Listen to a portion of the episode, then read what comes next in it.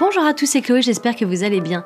Aujourd'hui, je reviens avec un nouvel épisode de Cryptalk et nous allons parler des NFT et du métaverse, l'art numérique du web 3.0. Allez, installez-vous confortablement, c'est parti. Cryptalk, c'est le podcast dédié à la crypto. Alors chaque vendredi, où que vous soyez, embarquez-nous avec vous. Pour commencer, j'imagine que vous vous demandez ce que ça veut dire NFT. Un NFT, c'est un non-fungible token. Alors d'accord, ça ne vous avance pas plus, mais non fongible signifie plus ou moins que le token est unique et qu'il ne peut pas être remplacé par autre chose. Une carte à collectionner unique en son genre n'est pas fongible par exemple. Si vous l'échangez contre une autre carte, vous obtiendrez quelque chose de complètement différent. Alors comment ça fonctionne? Eh bien la plupart des NFT font partie de la blockchain Ethereum. Ether est aussi une crypto-monnaie, au même titre que Bitcoin, mais sa plateforme prend également en charge les tokens non fongibles.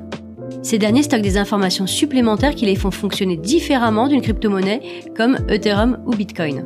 Alors il y a d'autres blockchains qui peuvent implémenter les NFT, il n'y a pas que Ethereum, on l'utilise juste à titre d'exemple. Alors une crypto-monnaie, une carte à collectionner, j'espère que je ne vous ai pas perdu. Les NFT peuvent vraiment être n'importe quoi de numérique. Des dessins, de la musique, votre cerveau téléchargé est transformé en intelligence artificielle, mais une grande partie de la hype actuelle autour du sujet concerne l'utilisation de la technologie blockchain pour vendre de l'art numérique. Alors prenons un exemple concret. Vous êtes en vacances, vous achetez un tableau sur le port de Saint-Tropez.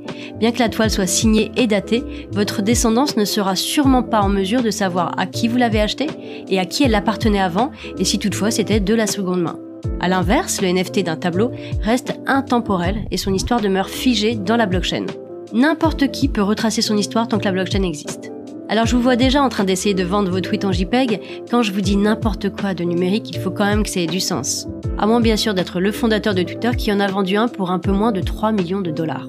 Alors en effet, une grande partie de l'engouement actuel porte sur les NFT en tant qu'évolution d'une collection d'œuvres d'art, mais avec de l'art numérique. Mais il y a plein d'autres choses qui touchent les NFT. Il y a aussi les jeux, les billets d'event, des documents numériques. Alors sachez que vous allez pouvoir copier un fichier numérique autant de fois que vous le souhaitez, y compris les illustrations incluses dans un NFT, Cependant, les NFT sont conçus pour vous donner quelque chose qui ne peut pas être copié. C'est la propriété de l'œuvre. L'artiste peut toujours conserver des droits d'auteur et de reproduction, tout comme avec une œuvre d'art physique finalement, mais vous en êtes le propriétaire. Et pour parler en termes de collection d'art physique, n'importe qui peut acheter une copie d'une œuvre de Picasso par exemple, mais une seule personne peut posséder l'original. Le détenteur d'un NFT est visible par tous et par conséquent n'importe quelle reproduction frauduleuse peut être démontrée via la blockchain. Alors vous vous demandez si le boom des NFT est terminé, si c'était une mode? Eh bien depuis longtemps, les gens construisent des communautés basées sur les choses qu'ils possèdent.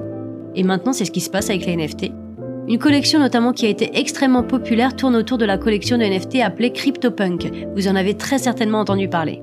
C'est d'ailleurs l'une des premières et cette collection a formé une énorme communauté autour d'elle. Il existe un nombre incalculable de projets sur le thème des animaux, comme Bored Ape Yacht Club, qui ont leur propre clique de singes. Alors bien sûr, les activités elles vont dépendre des communautés. Et pour les propriétaires de Bored App, par exemple, ça semble d'impliquer, de vibrer et de partager des mèmes sur Discord, ou encore de complimenter les avatars sur Twitter. Depuis peu, des métaverses intègrent les NFT. Mais qu'est-ce que c'est que les métaverses?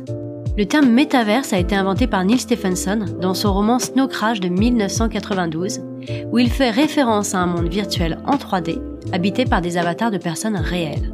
Alors en pratique, le métavers, c'est juste un monde virtuel parallèle dans lequel vous allez pouvoir interagir avec d'autres personnes. Le terme métaverse, il est également utilisé pour décrire une plateforme virtuelle qui répond à certains critères. Alors tout d'abord, un métaverse doit regrouper un ensemble de fonctionnalités qui utilisent des services web plus anciens et des activités du monde réel. Ensuite, ils doivent être constitués d'infographies en 3D qui évoluent en temps réel et des avatars qui sont personnalisables. Normalement aussi, les métaverses disposent d'une variété d'interactions sociales de personne à personne qui sont moins compétitives que dans les jeux vidéo. Aussi, les métaverses doivent être adaptés aux casques de réalité virtuelle et augmentée, même si en général, ils prennent également en charge d'autres configurations.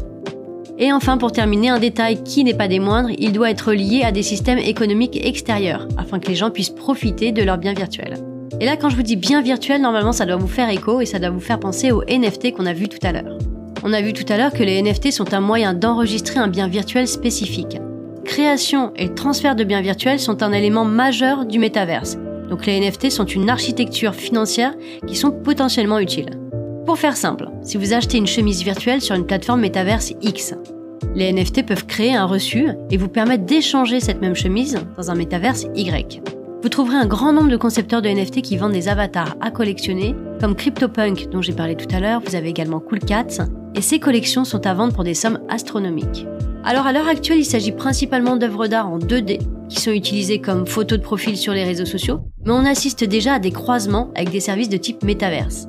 La société Polygonal Mind, par exemple, a construit un système appelé Crypto Avatar, et ça permet d'acheter des avatars 3D en tant que NFT, puis les utiliser dans plusieurs mondes virtuels. Il y a également The Sandbox qui est très complet, mais je pense qu'on prendra un moment pour en parler lors d'un prochain podcast. Et voilà, ce podcast est maintenant terminé, j'espère vraiment qu'il vous aura plu. N'hésitez pas à liker si vous êtes sur YouTube et à mettre en favori si vous êtes sur une plateforme de streaming. Moi je vous souhaite un très bon week-end à tous, je vous dis à vendredi prochain, c'était Chloé de Filming.